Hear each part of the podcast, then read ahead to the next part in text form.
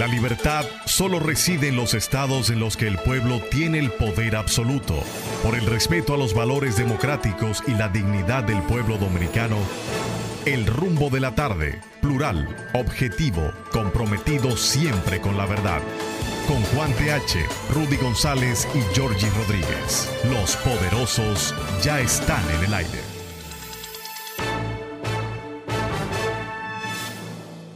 Buenas tardes, República Dominicana. Iniciamos aquí el rumbo de la tarde con los poderosos Olga Almanzar, Rudy González, Juan TH y Georgie Rodríguez. Estamos en Rumba 98.5 FM en la capital dominicana y Premium 101.1 MHz en Santiago, la ciudad corazón para toda la región del Cibao. En la parte técnica, Sandy Guerrero y Juan Ramón Gómez. Bueno, están aquí ya Rudy, Olga y Juan. Estaremos en unos minutos todos integrados al equipo. Mientras tanto, quiero decirles que el huracán Lee, porque ya se convirtió en huracán, pues el huracán Lee, que no me quiere salir, el centro de, de Lee se sitúa 1.405 kilómetros al este del norte de las Antillas Menores. Se está intensificando rápidamente ganó hoy jueves de nuevo intensidad, como dije, al subir a categoría 2, con vientos máximos sostenidos de 165 kilómetros por hora, mientras se aproxima las Antillas Menores, al tiempo que se formó hoy la depresión tropical 14 en el archipiélago de Cabo Verde, frente a las costas de África Occidental. Lee se formó el martes como tormenta en el centro del Atlántico. Se convirtió el miércoles en un huracán categoría 1 y hoy subió a categoría 2 en su avance hacia el norte de las Antillas Menores. Esta es una información del Centro Nacional de Huracanes. Se está intensificando rápidamente y se pronostica que se convertirá en las próximas horas en un huracán de categoría mayor, es decir, tres o más en la escala de intensidad Zafir-Simpson de un máximo de cinco. Los meteorólogos del Centro Nacional de Huracanes advirtieron que Lee permanecerá como un huracán mayor durante el fin de semana mientras se desplaza hacia el oeste-noroeste y que generará a su paso grandes marejadas que alcanzarán el fin de semana las Antillas Menores, las Islas Vírgenes Británicas y de Estados Unidos y también a Puerto Rico. Según un probable patrón de trayectoria, el ojo de Lee se moverá por el norte del norte de las Antillas Menores en los próximos días. Los vientos con fuerza de huracán se extienden hasta 35 kilómetros de su centro. Por el momento no se ha emitido vigilancia ni avisos costeros, pero las Antillas menores deben vigilar la marcha del sistema. Pero hay otra información, la depresión tropical número 14, que se formó al este del Atlántico, se encuentra a 260 kilómetros al oeste del archipiélago de Cabo Verde, frente a las costas de África Occidental. Bueno, está al, norte las proyecciones de, trayectoria lo ubican que pasará lejos de, de nuestra isla, ¿no? Al norte de la isla. Pero no lejos, ¿no?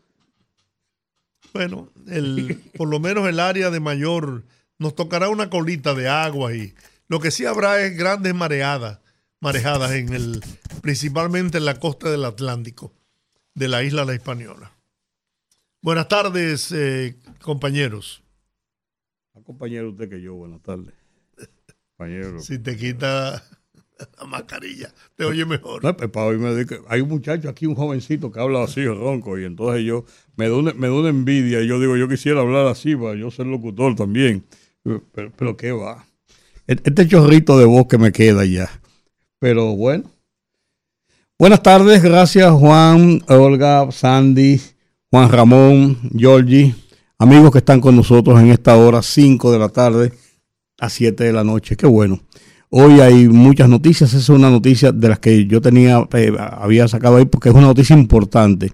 Este tipo de, de fenómenos que siempre estará amenazante, aunque su trayectoria inicial sea al norte de la República Dominicana, las costas norte, y que tiene, eh, todo indica, una trayectoria de el, el- el Atlántico franco, abierto, de cara y de frente a la parte este-norte o nordeste de la Florida, eh, aparentemente no nos tocará, pero sí vamos a tener de seguro los efectos de lluvias que siempre provocan estos, estos eh, fenómenos y con, con tan fuertes como este. Aunque dice que su radio de acción desde el centro, el radio de acción de sus, de sus lluvias desde el centro es, eh, no es tan grande como en otros que llega hasta, ha llegado hasta 200 kilómetros desde su centro. Pero no podemos dudar eso. Ahora lo que tenemos es que seguir rezando para que siga su trayectoria y que suba más al norte. Que suba más al norte porque si se equivoca y da un traspié, se, se- se- le dobla el pie izquierdo y se inclina un poquito para abajo, nos va a dar en la madre. Porque casi rozando, según la trayectoria que lleva la costa norte de República Dominicana. Pero eh, vamos a confiar en que siga esa trayectoria, en que sean tan fieles las trayectorias de que esta vez no se equivoquen. Ustedes están vestidos de azul, yo no sé en qué combo tocan ustedes. Eh, los hermanos Rosario no visten de azul. Yo no sé, los chichigüitas, parte 2. Señores, Fefita la Grande cumple 80 años y lo va a celebrar el día 18 por todo lo alto. Otra vez. No, recibí, recibí una invitación. Recibí una invitación. Lo va a celebrar el día 18 en qué sé yo qué sitio en Santiago. Ahí me mandaron una invitación por, por, por, por email eh, a las 5 de la tarde. El, el lunes 18. Va a celebrar su, su 80 aniversario de vida. Otra vez. Bueno, yo, yo voy a dejar que ella diga y uno, mira, si uno hace que se lo cree, ella se va a sentir feliz. Así que no, déjala con sus años. Es verdad que cuando, que cuando, que cuando llegó eh, Colón, ya ella tenía dos solares cercados y le debía, y le debía dos recibos de luz. Hay A las gente, sedes. hay gente que nadie, lo rec- nadie los recuerda jóvenes. A Juan Bosch. Juan Bosch tuvo el pelo blanco siempre. Siempre. Al doctor Balaguer.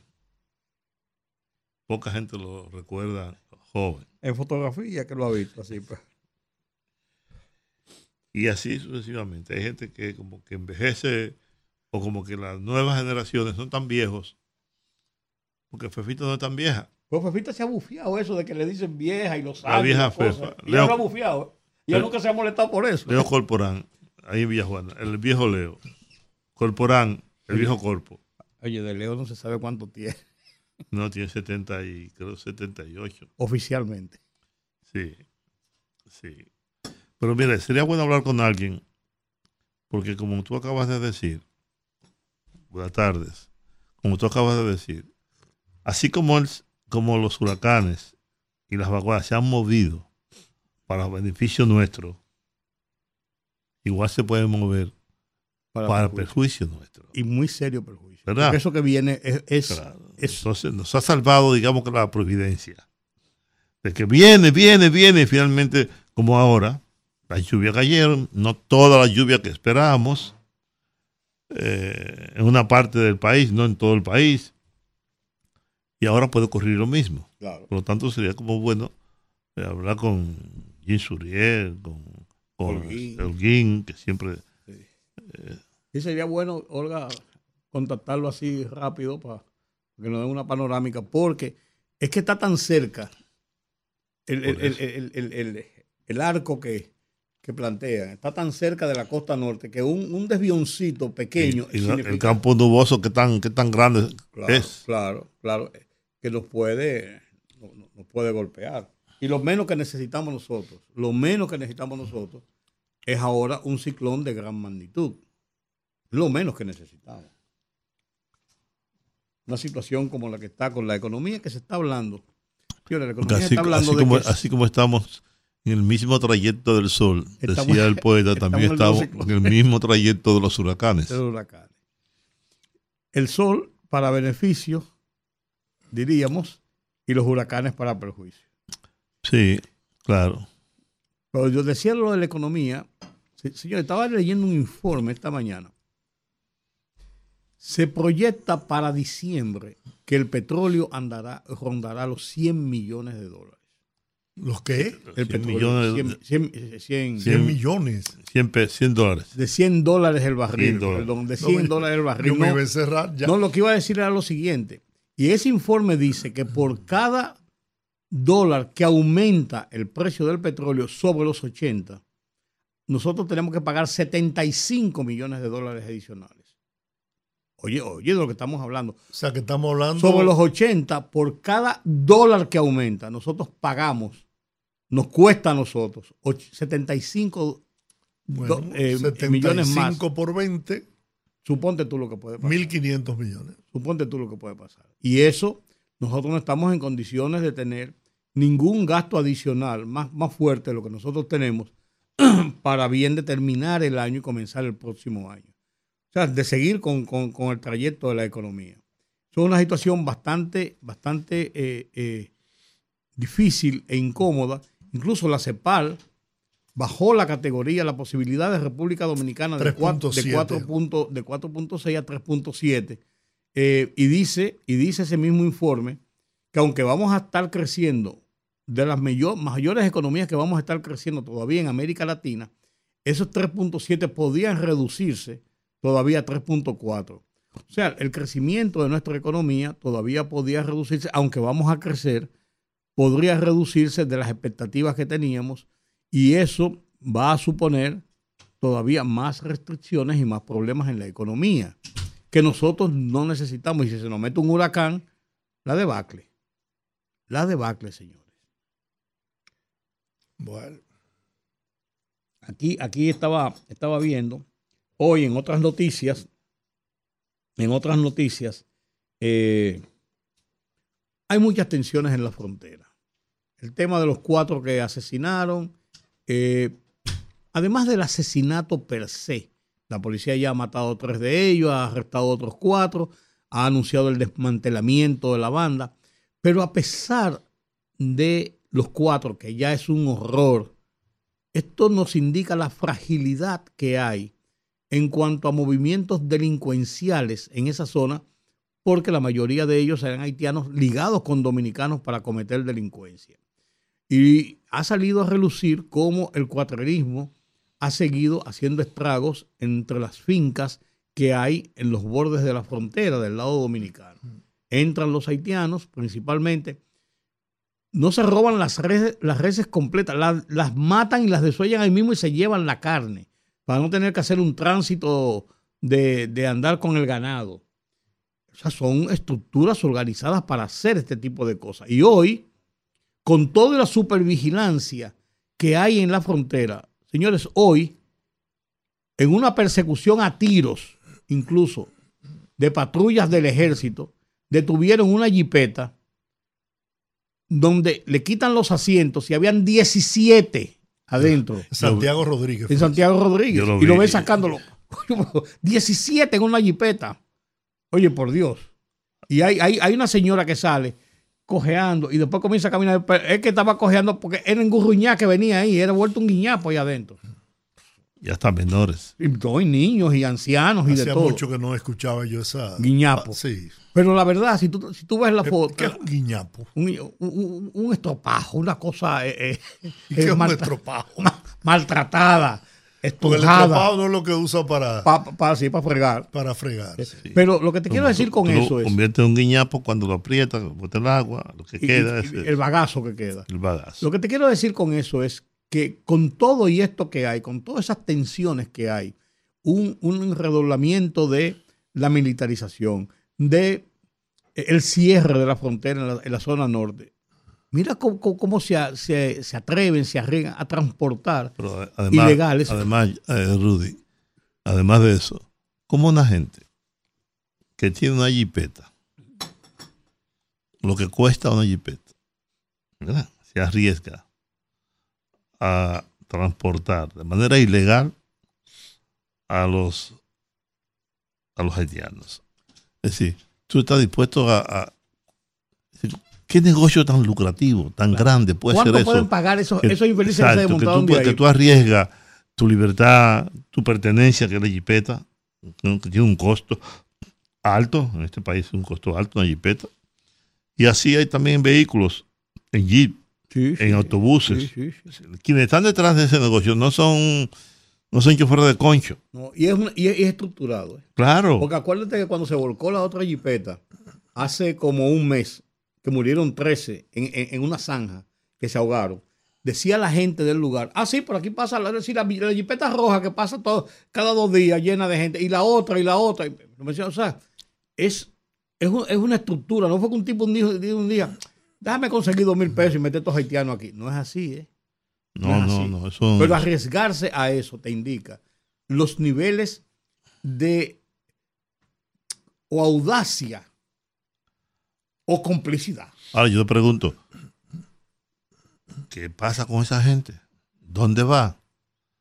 ¿A los haitianos que agarran? No, no, no, no, ah, no, no, ah, no, a, a, los responsables. No, pues fíjate que dice, no, dice la nota, igual que la anterior de la que se volcó, que el tipo huyó. Y en esta dice que el tipo se tiró de la jipeta y huyó. Ajá, y agarraron a los haitianos. Ok, está bien, perfecto. La placa, huyó, la cosa. Huyó, bueno. pero hay que saber de quién, a, de, a quién pertenece esa jipeta. Anda, esa jipeta es de Rudy González. ¿No? ¿Algún registro tiene que tener? Claro. De alguna ¿no? forma. La matrícula del vehículo. ¿Eh? Y, y, su casa va a agarrar. Mire, usted está preso. ¿Mm? Por, por, trata de blanca. Yo no sé por qué se llama trata de blanca, por cierto. Bueno, en este caso con los haitianos no es de blanca. Quizá por allá por Polonia son. Pero no, la verdad es que eso aumenta la tensión. El tema de que, de que estaban abriendo un canal, de que dijeron que no, que lo van. Y que se hizo una reunión hoy en, en Codevi, que se hizo una reunión entre autoridades haitianas y dominicanas sobre el tema y lo, los reportes de prensa que salen de ahí, porque no ha habido un comunicado oficial, a la hora de hoy yo no lo he visto, eh, indican que no hubo ninguna solución en esa reunión y que son unos tipos supuestamente del sector privado que han decidido abrir ese canal. Entonces llevaron unas palas mecánicas, la gente del INDRI, parece que para cooperar y tapar el canal que se está abriendo, por eso está del otro lado.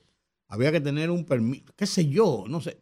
Eso genera tensiones en la frontera. Y la frontera es, señores, un barril de pólvora con una mecha encendida, que cualquier cosa puede detonar situaciones enojosas. Ustedes han visto cuando abren las puertas la cantidad de gente que cruza para el mercado binacional. Sí, impresionante. ¿Tú has, visto la cantidad, como empujan esa puerta y todo ese tipo de cosas?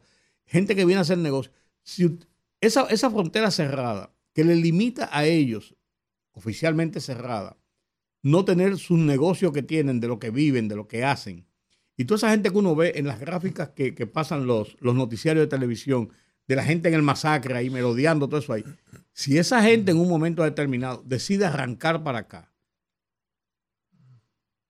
la situación de los militares que está ahí va a ser muy complicada y muy compleja. Y, tienen, y no tienen otra cosa que proteger la línea fronteriza. Esa ha sido, tú lo sabes, mi preocupación permanente.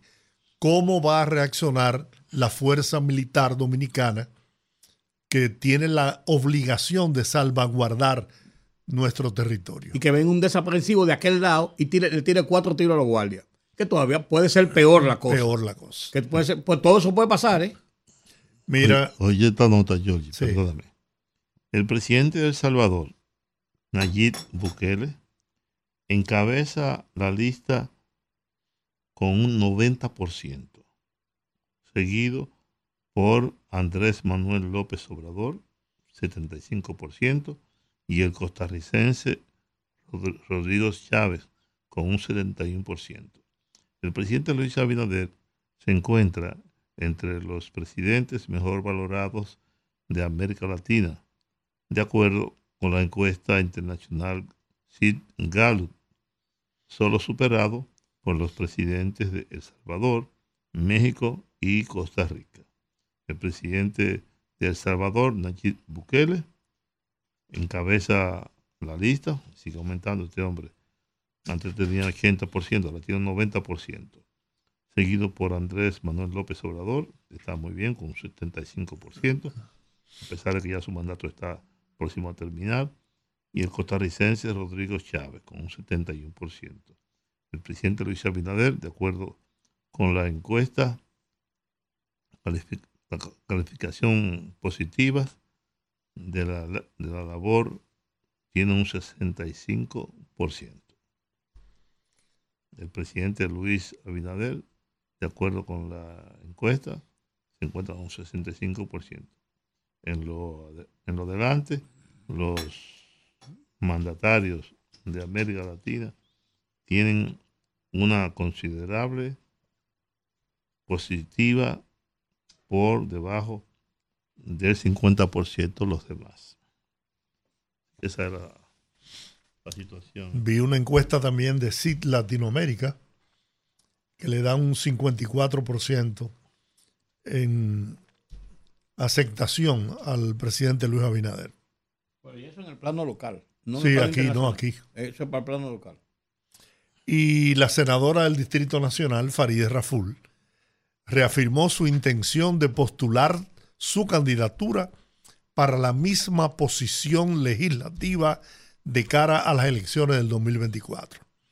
Faride dijo que convocó a la rueda de prensa para disipar rumores que cuestionaban su candidatura y el compromiso hecho por su partido revolucionario moderno con ella. Sobre esto último, durante su exposición, aseguró que el PRM reservó la candidatura de senador del Distrito Nacional para dársela y buscar nuevamente ocupar esa posición.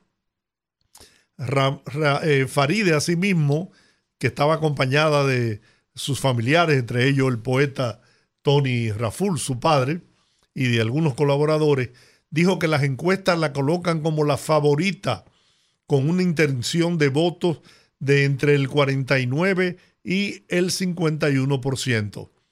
Sobre los rumores de alianzas y de colocar en la candidatura a una persona externa, Faride dijo que son hipótesis no comprobadas y que la realidad es que el partido le aseguró la plaza al tiempo que se autoproclamó como la carta de triunfo. Respeto y defiendo al presidente Abinader y al PRM pero no es el momento de aparentes conveniencias, sino de compromisos genuinos formados en la tribuna pública, en el Senado, en la defensa de los derechos de valores de la mujer dominicana.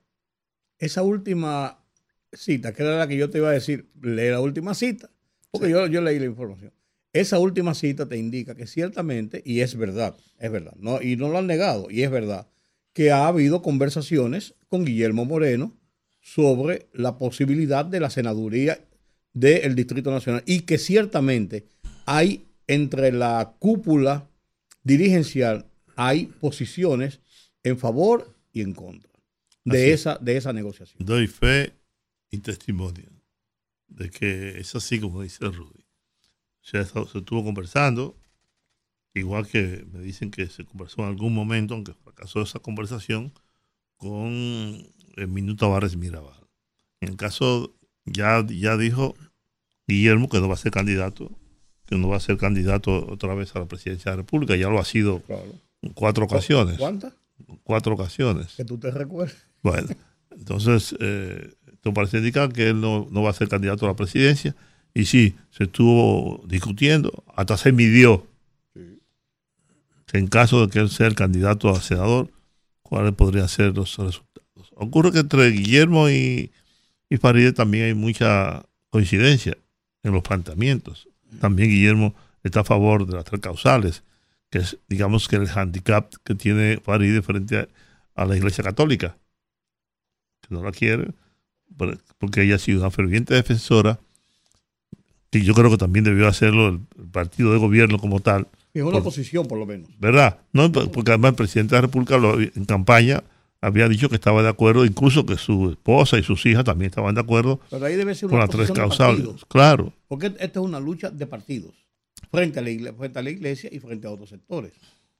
así es. Pero, Pero yo- bueno. pero de, que hay, de que hay conversaciones con Guillermo Moreno. o que la hubo. Sí, o la hubo. ¿no? Y, O- de que, y de que se ha, se ha barajado eh, la situación para la candidatura a senador es correcto. Y además de eso, que hay posiciones en favor y en contra dentro de la estructura dirigencial del PRM. O Unos- también debo decir que el PRM, la que ah, apunta mejor en las encuestas es Faride. El otro que, que apuntaba bien era Pacheco, que se retiró, pero Pacheco, eh, ella le lleva mucho. Ella es la candidata dentro del PRM con mayor nivel de aceptación. Pues Pacheco nunca Y- y- apuntó a la senaduría. Pacheco apuntaba a la... A la alcaldía. A la alcaldía. Sí.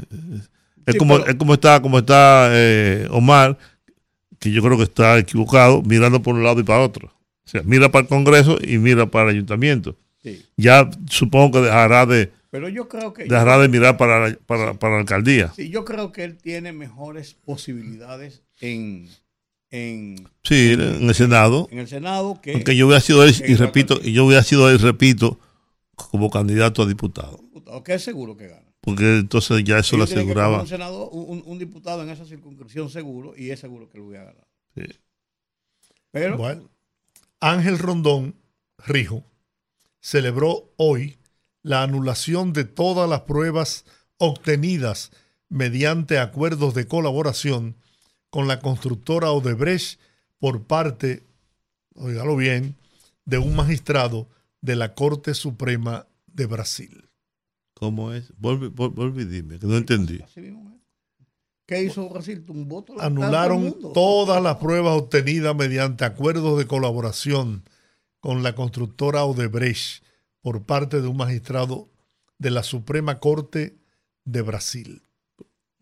¿Qué significa? En, en Bueno, ha eliminado todas las pruebas contra la empresa Odebrecht basadas en testimonios para afectar a funcionarios y políticos en ese y otros países. Y eso es vinculante. son las pruebas que te Son las pruebas. Claro. ¿Eh? Sí, el, el tema de, el tema de, el, tema el tema de el lavajato Pero pasó- es vinculante. sí, claro que es la vinculante. República Dominicana. Claro que es vinculante porque ellos, ellos tienen, se están basando en las pruebas de la declaración de, culpabilidad que dio, Declaraciones veladas. claro, que, premiadas, Sí. sí, que, que dio la gente de Brasil. Entonces, incluso varios de ellos hicieron acuerdos para ir presos, para entregar fortunas mucho más reducidas con, con acuerdos. Y todos lo han, lo han ido sacando porque cometió en Brasil, se cometió uno de los graves errores, uno de los graves errores que se, que se cometen en muchos de nuestros países, y es llevar los procesos judiciales a la parte política. Sería bueno, sería bueno eh, conversar con Miguel Valerio, con Olivo, con Cristóbal. Con- constitucionalista. Sí, con alguien que nos pueda decir, de acuerdo a la doctrina, de acuerdo a la ley, si es vinculante o no lo es, y qué significa eso, no solamente para el caso de Ángel Rondón, sino para el caso de Víctor Díaz Rúas. El caso de Ángel Rondón Eh, lo, lo, lo, lo, lo, lo- lo afianza en la posición de Ángel Rondón y Víctor Díaz Rúa. Ninguno de los dos le han podido probar el, el, el, el, El soborno. el soborno. El soborno. Y, y la acusación es por soborno. Sí, pero ok, todo eso es cierto. Ahora bien, también es cierto que la empresa dio, otorgó 92 millones de dólares en soborno. Claro, Claro. Pero si, pero si las pruebas de su autoincriminación son borradas en Brasil, porque no se aceptan como pruebas, ¿y por qué hay que borrarlas aquí? pero porque tú no tienes, pues no se ha podido comprobar que, que aquí hubo soborno. A Víctor Díaz Rúa terminan, terminan condenándolo por enriquecimiento ilícito, no por soborno. ¿Tú me entiendes? Porque ese expediente se hizo con ese propósito. Bueno, está bien, lo que por eso te dije en principio, uno de los problemas que pasan en nuestros países es cuando la situación judicial choca de frente y se reúne y se junta y se liga con la parte política. A ustedes los van a condenar por no respetar el tiempo de la pausa. Oye, pues este, tú, tú, tú, sí eres, tú Vamos a la pausa entonces. Fogarate en la radio con Ramón Colombo. Se titula Gran corrupción fronteriza. Hay una estrecha franja territorial de 376 kilómetros de largo, con miles de soldados y todo lo que se quiera, que no le envidia nada a ningún otro espacio de corrupción en el resto del mundo. Pues cada cosa que se hace allí cuesta dinero, mucho. Contrabando, tanto por tanto más tanto. Drogas en cualquier cantidad, miles y miles de dólares. Armas de fuego, según sea el calibre. Migrantes ilegales, mínimo 10 mil por cabeza. Mujeres a punto de parir, se cobra según sea la urgencia. Atención, Luis Abinader. Cerrar la frontera simplemente encarecería las tarifas de los servicios de la corrupción militar y aduanal. Fogarate en la radio con Ramón Colombo.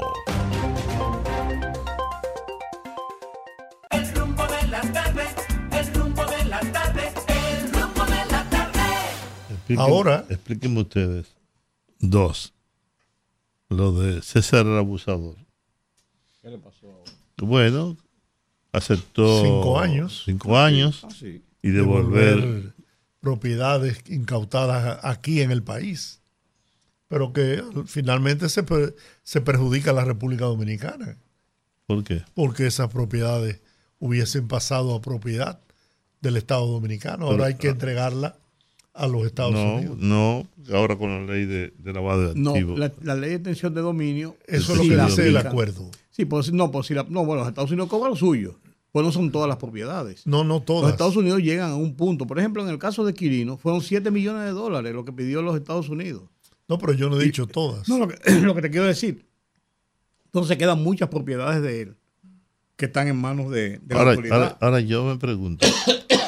Yo me pregunto, y le pregunto a ustedes dos, ¿cómo es posible que una persona que todos sabíamos aquí, todos sabíamos a qué se dedicaba, pudiera ir acumulando fortunas, bienes y propiedades tan grandes sin haber sido investigado, sin y todavía que hay gente que ustedes conocen, incluso tienen vínculos con los medios de comunicación, que todo el mundo sabe que se trata de un lavado de narcotráfico y quién sabe cuántas cosas más.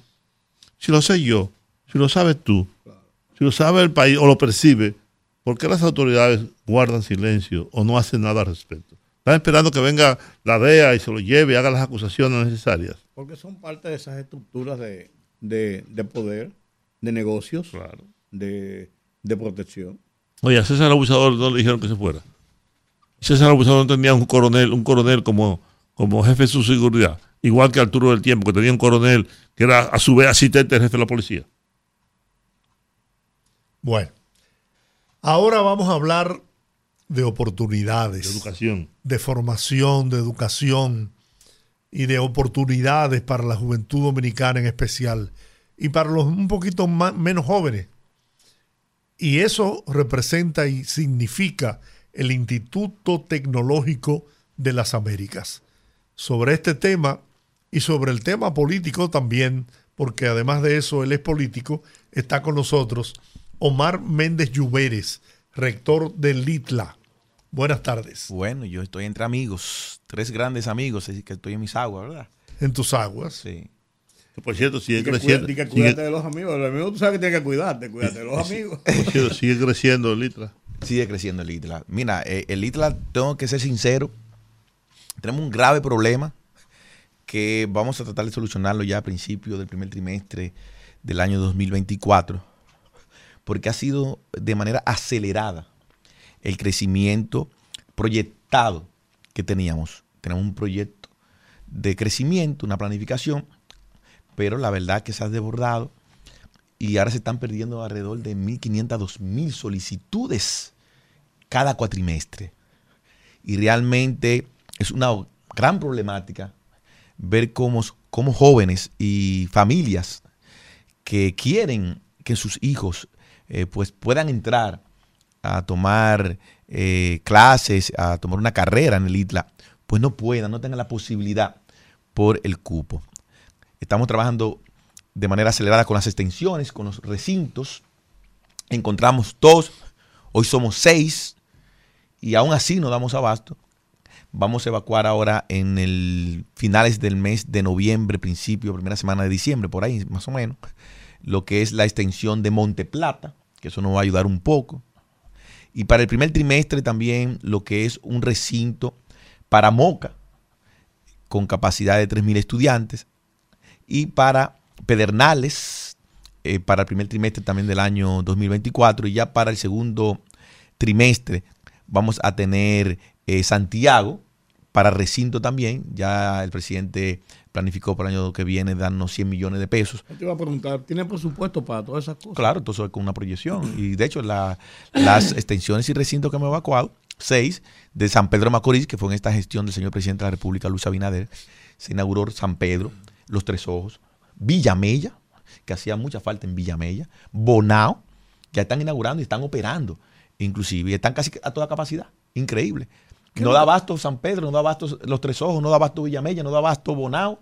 Y ahora vamos a inaugurar Monteplata y ya antes de inaugurarlo, ya el link de intención está abarrotado. Hay más de 700 jóvenes ya solicitando entrar a Monteplata sin haber todavía inaugurado eh, Monteplata. ¿Qué es lo que se más demandan? se ha creado conciencia de que no necesariamente tú tienes que salir egresado de una universidad para poder obtener un título ¿no? que te permita eh, tener una, ingresos que te faciliten una vida digna. Así es. Mira, y la población en sentido general, las familias y los jóvenes, se han dado cuenta que si estudian eh, de las 15 ofertas académicas que está ofertando el ITLA, tienen un empleo asegurado.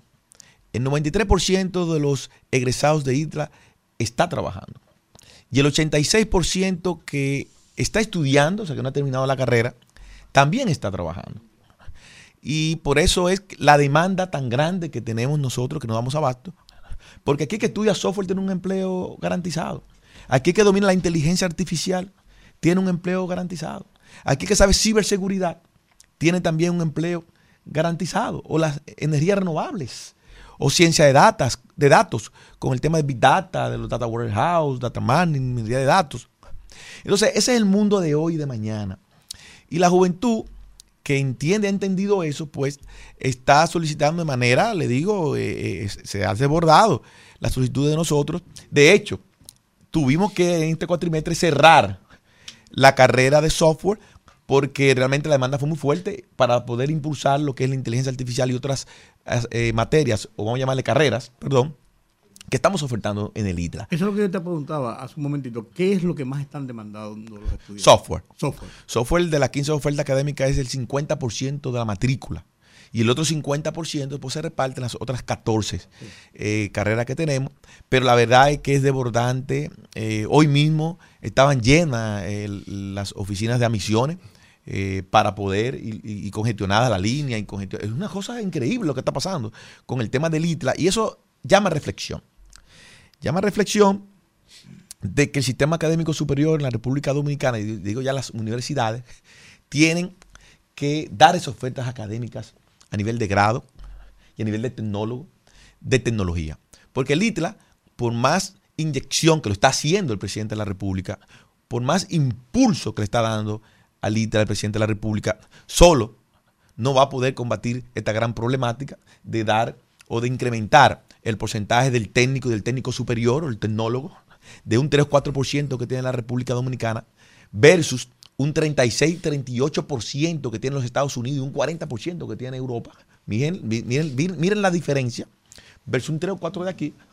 Por más que quiere el presidente aumentar esos números, lo está aumentando con el ITLA, pero el ITLA solo no va a poder con esto. Las universidades también tienen que entender que deben entrar con carreras como energías renovables, como manufactura automatizada, como videojuegos, que es una industria también que mueve muchos miles de millones de pesos, como informática forense o ciberseguridad, como la mecatrónica.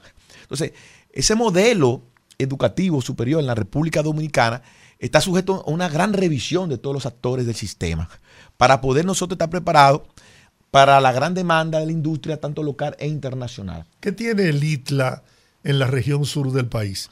Y te hago la pregunta, porque el presidente tiene un interés supremo en desarrollar el siempre olvidado sur de la República Dominicana. Hoy, eh, Pedernales. Estuvo en Barahona, donde dejó inaugurados los trabajos de remodelación de los muelles 1 y 2 de Barahona para convertirlo en un muelle turístico que pueda recibir simultáneamente hasta dos cruceros. También San Juan de la Maguana, donde dejó inaugurado un parque industrial de zona franca que va a generar de, manera inmediata 300 empleos directos y otros 300 más en los próximos meses. ¿Qué tienen ustedes en el sur que pueda apoyar todo este desarrollo que el presidente está eh, imponiendo en la región sur del país? Bueno, más que tenemos, tenemos una planificación que se va a dar los resultados ahora, en estos instantes.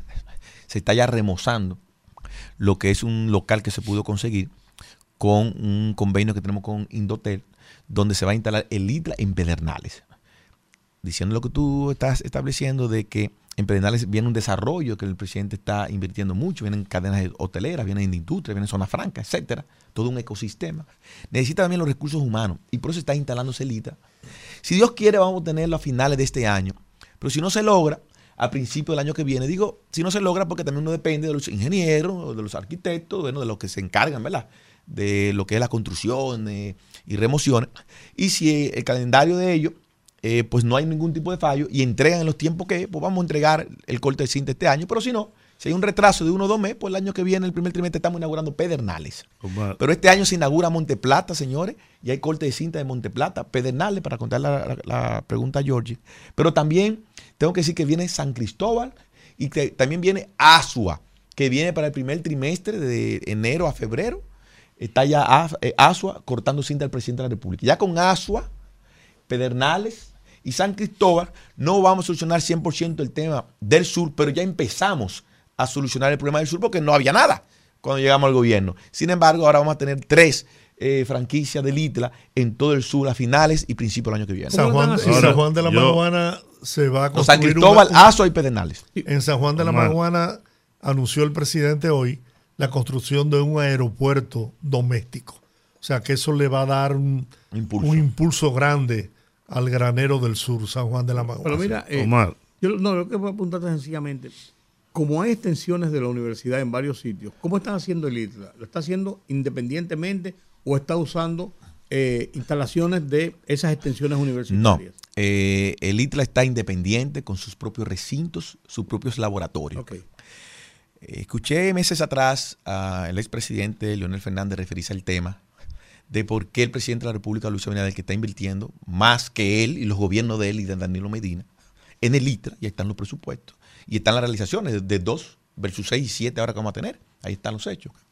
Decir que por qué el presidente no ponía ITRA en todas las provincias utilizando las extensiones y recintos de la UAS. No, son dos modelos diferentes. Son eh, procedimientos de trabajo y de formación académica y malla curricular totalmente diferentes. Por aparte de eso, nosotros nos estamos regulando ahora con ABET, que es una certificadora, la más prestigiosa internacionalmente, que tiene como su sombrilla, como sombrilla, a grandes universidades de Estados Unidos, como Stanford, como el MIT, como Harvard, como el Politécnico de Nueva York, entre otros, importantes universidades del sistema superior en Estados Unidos. Y esa certificadora nos va a dar la certificación en el mes de septiembre. Ya los exámenes y la auditoría que duró un año, el preliminar lo pasamos y ya solamente ya el fallo final que lo vamos a pasar porque ya no sabemos más o menos cuando le va bien a uno.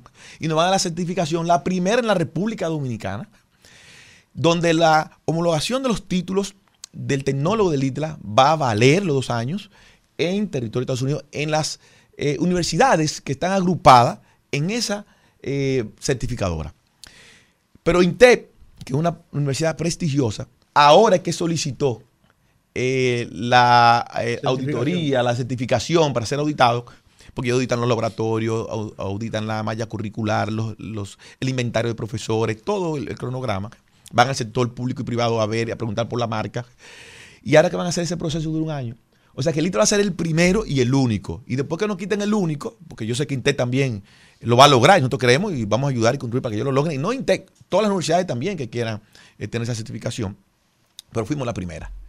La primera universidad que va a tener certificación. Colombia tiene dos. Puerto Rico tiene una. Panamá no tiene. Brasil tiene dos. Para que ustedes vean lo importante de esa certificación que vamos a tener en la República Dominicana. Entonces tú no puedes ligar eh, los dos modelos educativos. Además, el que va a estudiar tecnología, el que va a estudiar, oye, que va a estudiar el modelo de tecnología, es un estudiante focalizado de tecnología que tú eh, no lo puedes ligar con otras, otros rublos de la vida. yo no pensaba, perdón, en, ligar, perdón, no, no voy a decir esto. Yo no pensaba en ligarlo. Yo pensaba en aprovechar instalaciones porque tú tienes un campus universitario. Yo pensaba, eh, eso, por eso fue la idea que se me... no, porque nosotros estamos regulados, vamos a estar regulados ya por organismos internacionales y tú sabes que las, la UAS, otras universidades que también son muy buenas, los laboratorios que utiliza el ITLA, aquí no hay una sola universidad que tenga un laboratorio mejor equipado, mejor acondicionado que el ITLA. Y yo les invito a que ustedes vayan a ver. Allá todas las aulas de nosotros tienen sus aire acondicionado, tienen televisores inteligentes, tienen también cámara de seguridad que se graba todo. Eh, hay computadora de última generación con un tera de disco, la nueva que nosotros hemos adquirido en esta gestión, con 16 y otras de 32 de memoria RAM y 9 de décima generación, el que sabe de computadora sabe los, términos que le estoy hablando. Y eso tú vas a las universidades y tú puedes encontrar ahí 3, 5 y si acaso una y 7. Entonces, tú no puedes mezclarme los dos modelos con el modelo del ITLA y la marca del ITLA. Y nosotros hemos apostado a ser independientes con nuestros locales, con nuestros laboratorios, con nuestras estructuras, y así nosotros nos estamos masificando. Mal. Oye, yo creo, a lo mejor estoy equivocado, que lo que está diciendo Rudy y lo que planteó Leonel Fernández no es descabellado. No he dicho que es descabellado. lo que pasa es que no vamos a la política perdóname, yo no estoy poniendo palabras en tu boca. Yo estoy diciendo lo que yo pienso. Yo, Juan TH. No, Omar. ¿Mm? Yo le pregunté al ministro de la MESI que hasta dónde sabíamos cuántos profesionales de cuántas áreas necesita el país para su desarrollo y crecimiento. Porque el presidente Abinader está construyendo locales para el ITRA, para Infotec, Infotec para la propia Universidad Autónoma de Santo Domingo, y no sé hasta dónde hay una planificación. Hasta dónde eso se corresponde con un plan macro de educación. El presidente estaba diciendo este lunes cuán fundamental es la educación para el desarrollo nacional. Y es verdad. Cuando le preguntaban a la presidenta de Finlandia cuáles eran los, los, los motivos de su éxito, dijo tres educación, educación y más educación. Cuando le dijeron que había que aumentarle el salario a los ingenieros y a los médicos, yo no le puedo aumentar el salario a ustedes porque ustedes no pueden ganar más que sus maestros. ¿Mm? Se lo podemos aumentar a ustedes, pero igual a los maestros. Pues yo no sé hasta dónde ustedes tengan claro eso el Estado, el gobierno, el país. Ya, ya la época en que todos queríamos que nuestros hijos fueran médicos, que fueran ingenieros y que fueran abogados, pasó. El Estado Dominicano no debería graduar un abogado más.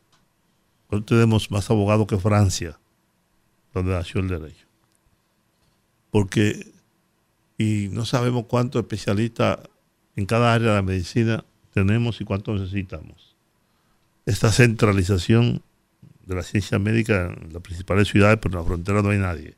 Entonces tienen que coger de, de Pedernales a Santo Domingo para internar a un muchacho. Ahora es la tecnología que ocupa un lugar importante. Pero hay universidades tecnológicas donde se estudian otras cosas. Por ejemplo, en el Tecnológico de Monterrey, donde estudia mi hijo, también se estudia arquitectura, medicina, esto, aquello, lo otro, etcétera. Y hay laboratorios para cada cosa y maestros para cada cosa. El ITLA es una bendición. Ahora mismo, yo te lo dije, una hermana que su hijo, su único hijo, quiere estudiar en el ITLA. Él no quiere ir para la UAS, él quiere ir para INTEC, él quiere ir para el ITLA.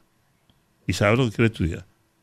Quiere estudiar en el Conservatorio Nacional de Música, pero él lo que quiere es. Y así hay una cantidad de, padres que prefieren, no solamente por las facilidades, sino por lo que decía Omar. O sea, la mayoría de los egresados de esos centros de estudio tienen trabajo, incluso a veces antes de salir de la propia universidad. No, con todo y, que nosotros fuimos ya hace varios años. Claro. ¿Y qué están haciendo las empresas ahora con esos muchachos? Le están pagando becas a Japón, aquí, allá, etcétera. Porque ahí es donde está la base del desarrollo en estos momentos. ¿Mm? En México yo estuve, yo estuve viendo cómo la robótica ha crecido de manera exponencial, más de un 100%, y así sucesivamente. El desarrollo nuestro está basado en eso. Por eso no te pongas celoso. ¿no? Cuando, cuando hablamos de que la Universidad Autónoma de Santo Domingo, de que sus extensiones puedan en algún momento también tener clases. Ahora, a mí me preocupa un otro elemento, que es el personal profesional. ¿Hasta dónde ustedes han estado enviando muchachos o muchachas a hacer maestrías, a perfeccionarse en otros países para que puedan regresar e impartir docencia? Porque por lo que tú estás diciendo, el ITRA ha ido creciendo también de la misma manera, y no sé si están dando abasto, no sé si los profesores están debidamente calificados y más que calificados en, la cantidad necesaria, porque ahora tú vas a tener que mandar para pedernal un grupo de, gente, y yo no sé cómo lo harán, si es como hacía la UAS antes, que mandaba a los profesores, los buscaba, los traía, etcétera, etcétera. Ahora hablamos un poquito sobre eso. Mira, primero, vuelvo te insisto que la marca ITLA, que es una marca reconocida no local, sino a nivel internacional, lo que le sigue y lo que le conviene es seguir creciendo de manera independiente, eh, impulsando el desarrollo económico en la República Dominicana. Cada institución tiene su filosofía, tiene su ideología. Nosotros tenemos también, tiene su propia cultura eh, también, desde el estudiante mismo de cada plantel. O sea que yo no digo que descabellado el tema que tú señales, que señaló el expresidente, pero entendemos que el ITLA debe seguir trillando el camino de su independencia como marca y seguir también con los estándares de calidad a nivel internacional, porque también cuando tú tengas, otro tenga el control de la infraestructura, porque tú estás como, vamos a llamarle en un alquiler, vamos a llamarle así, ¿verdad? Tú no tienes el dominio de la infraestructura y los estándares de calidad que esas certificadoras internacionales exigen, se te puede eh, ir de reverso con tu marca. Porque obviamente hay cosas que no dependen de ti. Eso es un riesgo, no es tan sencillo como la gente piensa. Y teniendo el control nosotros de nuestras instalaciones, de nuestras aulas, garantizamos que esas certificaciones perduren en el tiempo para el beneficio de la República Dominicana. Contestado esto, te digo lo otro. Este programa de extensión y tuvo una planificación de cuatro años. Yo le digo a Giorgio, cualquiera de ustedes, que entren a Google ahora y busquen el programa de gobierno del presidente, bueno, en ese tiempo era candidato, candidato Luis Abinader, y van a ver un artículo, que no recuerdo, pero ustedes lo revisan, el, el, programa, el programa de trabajo que está ahí, de, la obra de gobierno que iba a hacer, donde dice que iba a entregar 12 ITLA en cuatro años. O sea, no es que nos estamos inventando ahora porque nos montamos en la hora, no, no, ya había una planificación del candidato antes de ser presidente de la República de que él tenía que tener eh, para el país 12 ITLA. Vamos para el número 7 de los 12 que hemos prometido. Pero el año que viene vamos a llegar a los 12 y es posible que falte uno. Y digan por ahí la posición, eh, prometen y no cumplen, prometieron 12 y se quedaron en 11, porque así es que somos, o sea, no vemos lo que avanzamos, no vemos que, bueno, encontraron dos y en cuatro años llegaron a 11, pero como ellos dijeron 12, incumplieron, porque así somos de graciosos eh, también. Pero vamos a tratar de cumplir con los 12 en este año y cuidado, si un poco más. Y él prometió 12, o sea, hay una planificación. Igualmente con los profesores. Por eso que hay en algunos lugares extensiones que son cursos cortos, que le llamamos formación continua o permanente, que son cursos, talleres, diplomados, muy importantes también, y que puede una persona prepararse y ganar mucho dinero, más dinero que un profesional. Y también tenemos lo que es superior, que ya es carrera de dos años, que es el tecnólogo de dos años y un cuatrimestre que tiene LITRA. Ya para eso, como dice Juan, ya son más finos en ese sentido. Tenemos La Caleta, tenemos Villa Mella y tenemos Santiago y Moca como recinto, que sí ahí tenemos ya un estándar o unos estándares de calidad, donde nuestros profesores tienen que tener el grado por obligación, tienen que pasar por un grupo de nivelación, porque ya es superior que van a dar. Ya para formación continua se exige un poco, ya los mismos tecnólogos pueden dar cursos de programación, que es lo que estamos poniendo en Monte Plata, lo que colocamos nosotros en Bonao, que hay una extensión también, y también en San Pedro de Macorís y las otras. Y el tema de captación o reclutar los profesores, tenemos tres vías. La primera vía es la contratación de ingenieros y que están también en la industria a nivel local. Lo bonito de la educación es que muchos profesores, si hagan el ejercicio, te dan clase en una universidad y que para no seguir promocionando más universidades, pero en la tarde de la noche te dan en otras universidades. Yo tengo profesores que están en la mañana dándome clases y están en, en, un TESA, por un ejemplo, dando también eh, eh, eh, otra materia. Y entonces uno recicla entre otras universidades y lo adecua al programa de uno. Esa es la primera fuente. La segunda fuente son con los mismos egresados de nosotros, que cuando esos egresados nosotros le damos un seguimiento, obtienen el grado y que son talentos también, nosotros captamos ese talento que ya tienen el grado, que después que hicieron el tecnólogo con nosotros, pues hicieron el grado, y muchas las especialidades y posgrado y maestría, pues nosotros un programa de nivelación que dura seis meses para poderlo formar como profesor, como docente en nuestras aulas. Y luego en el centro View que tenemos, se certifican con 100, 200 dólares que lo paga la academia. O sea, los profesores de LITRA anual pueden optar por el centro View, eh, que es un centro de certificación, por una certificación y esos 200 dólares, 300 dólares, 150 dólares, depende de la certificación, lo paga el ITRA, no lo paga el profesor. O sea que también tenemos un programa continuo para que los nuevos que ingresan como docentes y los viejos que están, pues sigan formándose en tecnología, porque la tecnología todo el mundo sabe que evoluciona muy rápido y tenemos que estar cayéndole atrás. Entonces, ese es el programa que tenemos nosotros de captar profesores y mantener la calidad de nuestro cuerpo docente y la calidad se mantiene. Fíjense cómo el Banco Popular, el Banco de Reserva, Ares Humano, la Cervecería Nacional Dominicana, estoy dando nombres puntuales, eh, Grupo Mercasí, también eh, nos dan programas de becas, de 20 y 30 becas anuales en educación superior para que los jóvenes puedan formarse sin pagar. ¿Y por qué están haciendo eso? Porque ellos saben la importancia del técnico superior en la República Dominicana y de la formación con calidad que se está dando en el ITRA. Por eso están invirtiendo en becas. El Banco Popular ahora dio 20 becas eh, al ITRA eh, para sus estudiantes y así siguen dando muchas becas el sector privado principalmente, dando becas para impulsar este desarrollo y también el sector público a través de la MESI, a través del PROPE, a través de Indotel, también está inyectando.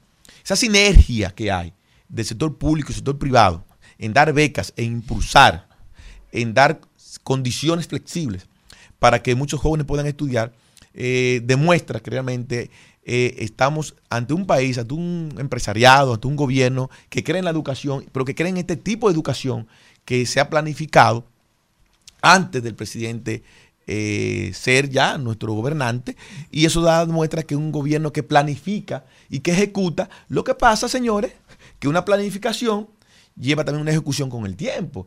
Cuando tú vas a evacuar, un ejemplo, un recinto nuevo, una extensión como Monte Plata, ok, tú vas a inaugurar en, en, final de noviembre, pero ¿de cuándo viene ese planificado? Primero tienes que pasar por un proceso de licitación que te dura cuatro meses. Luego, cuando tú adjudicas, viene el ingeniero a hacerte la obra, que te tiene que durar cuatro o cinco meses, y ahí tú perdiste un año.